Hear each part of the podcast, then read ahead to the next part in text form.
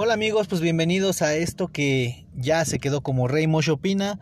El día de hoy pues vámonos por el, el ala política que tenemos en este podcast y pues vamos a tratar un par de temas o un par de tópicos eh, que han estado en estos últimos días de la semana en esta pues han estado en el ojo del huracán. El primero es el tema de que Andrés Manuel eh, López Obrador pretende desaparecer o ha, mostrado interés en desaparecer organismos autónomos, tildándolos a muchos de ellos de, alcahuetes, tildándolos de que dobletean funciones y que pues sobre todo no se han ajustado a las políticas de austeridad republicana que él desde su gobierno ha impulsado. Entonces, eh, el caso que más escorsor y más alerta, alerta y alarma provocó, pues es sin duda el de la desaparición del INAI el Instituto Nacional de Acceso a la Información, que sin duda es muy importante su función y pues tildarlo de alcahuete sí me parece un, un serio un serio señalamiento por parte de, del presidente.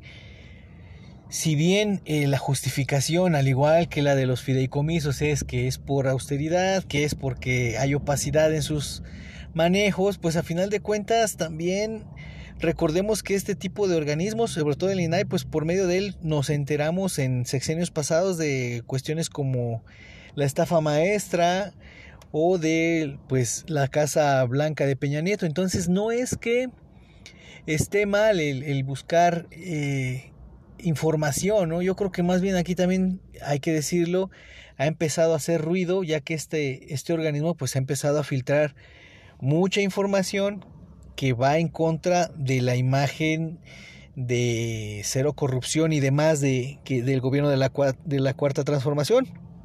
Y Andrés Manuel, pues de plano en el, en el mejor de los haces de la manga, pues se avienta el, el decir que pues no es necesario el INAI porque a final de cuentas el gobierno es muy transparente. Entonces, pues para qué quisiéramos un gobierno, un organismo autónomo de transparencia si el gobierno no lo requiere, ¿no? Entonces, sí sí me parece un despropósito, me parece alarmante hasta cierto punto el tema de que empiece aquí el, presidente nuevamente a buscar por dónde desaparecer, porque más allá de si lo desaparece o no por una justificación como la que les estoy dando, eh, lo más preocupante es pues que le vuelve a dar juego a la oposición, le vuelve a dar juego a esta oposición para que sin mayor recato pues lo tilden de dictador, de, de de tirano, ¿no? Por, por, pretender desaparecer un organismo que se dedica a transparentar las funciones del gobierno y el, el, destino y uso del erario. Entonces, me parece un despropósito lo que hace Andrés Manuel. Ojalá recapaciten el tema. Por ahí, pues mencionó que estaba en el tintero eh, la, la, propuesta.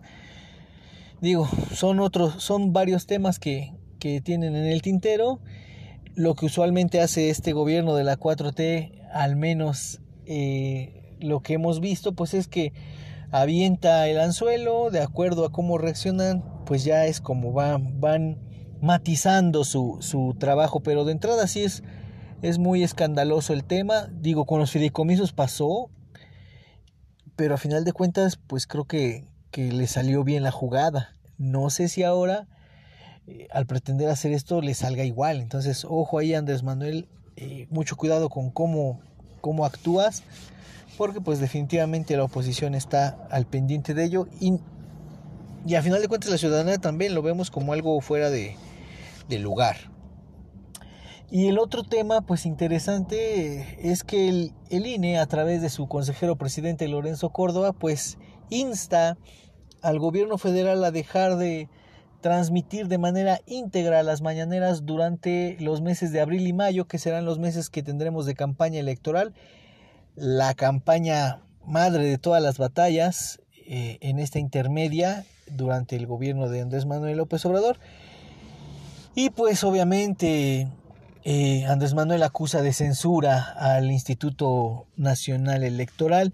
Si bien tiene razón Lorenzo Córdoba en que el ejercicio de la mañanera pudiera ser propagandístico, de este lado sí se me hace una extralimitación del, del, organismo, del instituto, porque a final de cuentas eh, hay que ser bien honestos, la mañanera con montaje sin montaje, con producción o sin producción, como lo quieramos ver.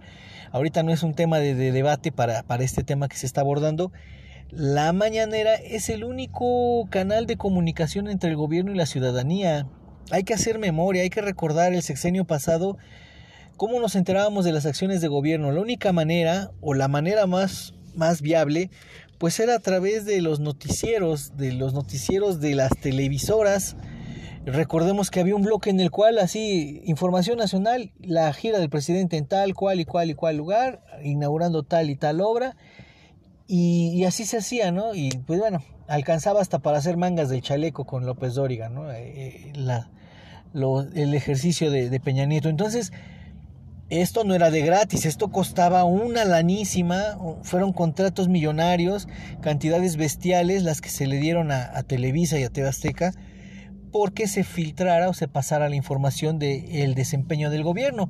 Y ni que hablar de los del dinero que se gastaba en imagen pública, ¿no? Entonces, y no recuerdo que el presidente o que los, los, los programas de gobierno se pararan porque hubiera elecciones. Simplemente lo que pasaba es que se les, se les ponía esta leyenda de este programa es público, ajeno a cualquier partido y bla, bla, bla, bla, bla. Entonces, yo creo que eso esa sería la solución. ¿Sabes qué, Andrés Manuel? En tu mañanera vas a poner eh, este, esta leyenda todo el tiempo, antes y después, y la vas a reducir. A lo mejor podría ser una, una opción.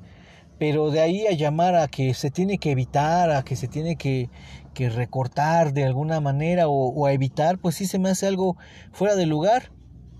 y pues ya Andrés Manuel ya dio su posicionamiento el día de hoy habló fuerte y claro, primero que nada, eh, pues tildó a, Lorenzo Córdoba de estar al servicio de, la oposición, al servicio de Sí por México, y tal cual así lo, así lo señaló, al servicio de los intereses de Claudio X González y de estos partidos que se, se sumaron para formar el bloque opositor. Y tal cual así lo así lo señaló. Y pues bueno la primera acción pues es denunciarla ahorita eh, empezar a, a hacer ruido y seguramente tendrá que hacerlo también por la vía legal, buscar algún tipo de, de amparo o exhorto judicial porque pues sí está, estaría muy sesgada la verdad la, la, la, información. Si nosotros hoy en día aprendemos el noticiero de la, tele, de la TV abierta, las dos cadenas más importantes del país, si nosotros nos dedicáramos a abrir un portal de noticias, como Milenio, Reforma, El Universal y demás, que digo, son los más pesados, este, los, los, que mayor impacto tienen entre la ciudadanía, la verdad es que encontraríamos solamente información alarmante en cuanto al, al, accionar del gobierno y encontraríamos también situaciones eh, tergiversadas, columnas bien, bien, bien este, eh, llenas de, de prejuicio y de juicios de valor hacia el desempeño del gobierno, muchas veces, ojo, justificada, pero también muchísimas, muchísimas veces totalmente tergiversadas, llenas de, de, de un odio real hacia, hacia el ejercicio del poder. Entonces, eh, creo que la mañanera es un ejercicio de contacto con la ciudadanía y que no tendría por qué ser suspendido por las elecciones. Repito, habría que podría hacerse acotaciones al respecto o decirle que hubiera ciertos temas así muy muy específicos que no tocara o que su declaración no instara al voto en, en uno u otro sentido. Creo que se tiene que hacer de esa manera, de lo contrario el INE es un despropósito, por ahí también la...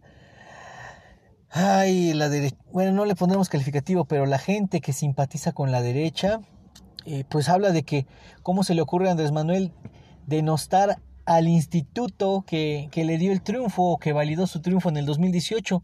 Hay que ser muy claros, no es ningún argumento lógico ese, o sea, no es que el INE haya querido darle el triunfo a Andrés Manuel, es que el triunfo se lo dieron 30 millones de mexicanos y el INE no tuvo más que validar ello porque fue aplastante la, la victoria de, de, Andrés Manuel en esas elecciones. Eh, no tuvo margen como sí lo tuvo en el 2006 y entonces pues se generó esto que estamos convencidos de que fue un fraude no tuvo el mismo margen que en el 2012 cuando Peña Nieto con todo y las tarjetas Monex y MonexRAM y demás no se pudo hacer gran cosa Aquí no, aquí el voto fue aplastante, el INE tuvo que validar algo que era irrefutable y bueno, hasta ahí. No significa que Lorenzo Córdoba o, o, el INE de manera eh, contenta y alegre hayan, hayan eh, aceptado el triunfo de Andrés Manuel López Obrador, sino fue producto de todo un movimiento que en su momento pues, pues fue, fue demasiado fuerte y aplastante. Entonces, el argumento ahí derechango, lo tengo que decir, derechango de, de querer eh, invalidar ahí a, el hecho de que Andrés Manuel ahora esté denostando al INE, pues se me hace fuera de lógica y pues qué bueno que el presidente el día de hoy se, se, se planta y, y, hace, hace su defensa de, de su conferencia, ¿no? Eh, y por ahí si la llegan a ver el día de hoy, la conferencia de hoy 12 de, de enero, pues es bien puntual, bien precisa, duro y enfático a partir del la hora con 56 hasta las 2 horas con 15 más o menos, el discurso, la línea discursiva que maneja, pues es la adecuada, porque se encarga de señalar eh, a su juicio y, la manera real de, cómo está él viendo este tipo de censura, porque es censura a final de cuentas. Igual eh, Fernández Noroña hoy por la tarde, posicionamiento también al respecto. E incluso él todavía adelantó que él buscará por medio de algún documento que ya está, según él, gestando, eh, la destitución de Lorenzo Córdoba como consejero presidente. Entonces, pues esto va a ser un, un choque de trenes. Vendrá muy bueno este, pues esto, este, este, este seguimiento de, de, esta, de esto que se ha puesto ya en, en la agenda pública. Y bueno, eh, pues se tendrá que trabajar al respecto. Eh, no sabemos si lo matice un poco más, si le dé un poquito ya de, de salida ahí Lorenzo Córdoba o si mantenga su dedo en el renglón y de ahí se, se le corrija la plana si es que es así.